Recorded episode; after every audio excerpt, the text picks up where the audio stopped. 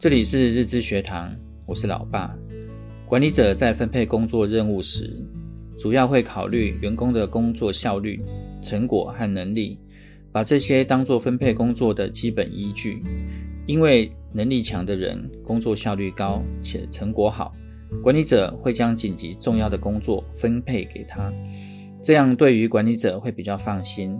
我们也都很习惯“能者多劳”的说法及做法，而实际上，我认为应该把能者和多劳分开来看待。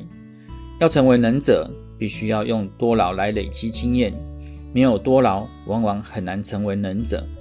在这个阶段，是在累积自己的实力，用来提升自己的能力。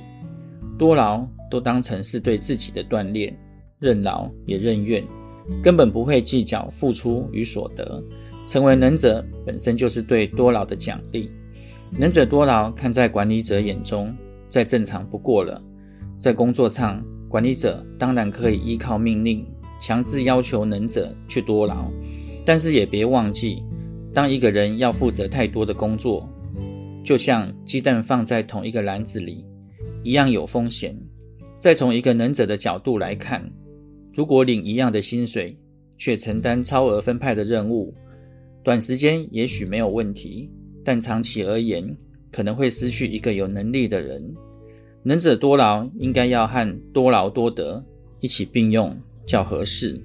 只有付出和收获能成正比，能力强的人得到一定的激励，才会有意愿去多劳。否则，应该没有人愿意多劳吧？先了解自己是处于用多劳来累积实力的阶段，还是能承担重责大任的能者，再寻找适合的职场工作。较能符合管理者及自己的期待。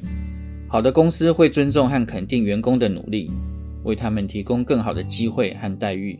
所以，选择一个具有能让你发挥所长，并得到应有回报的环境，这样的企业文化及价值观很重要。希望对你们有帮助。我们下回见，拜拜。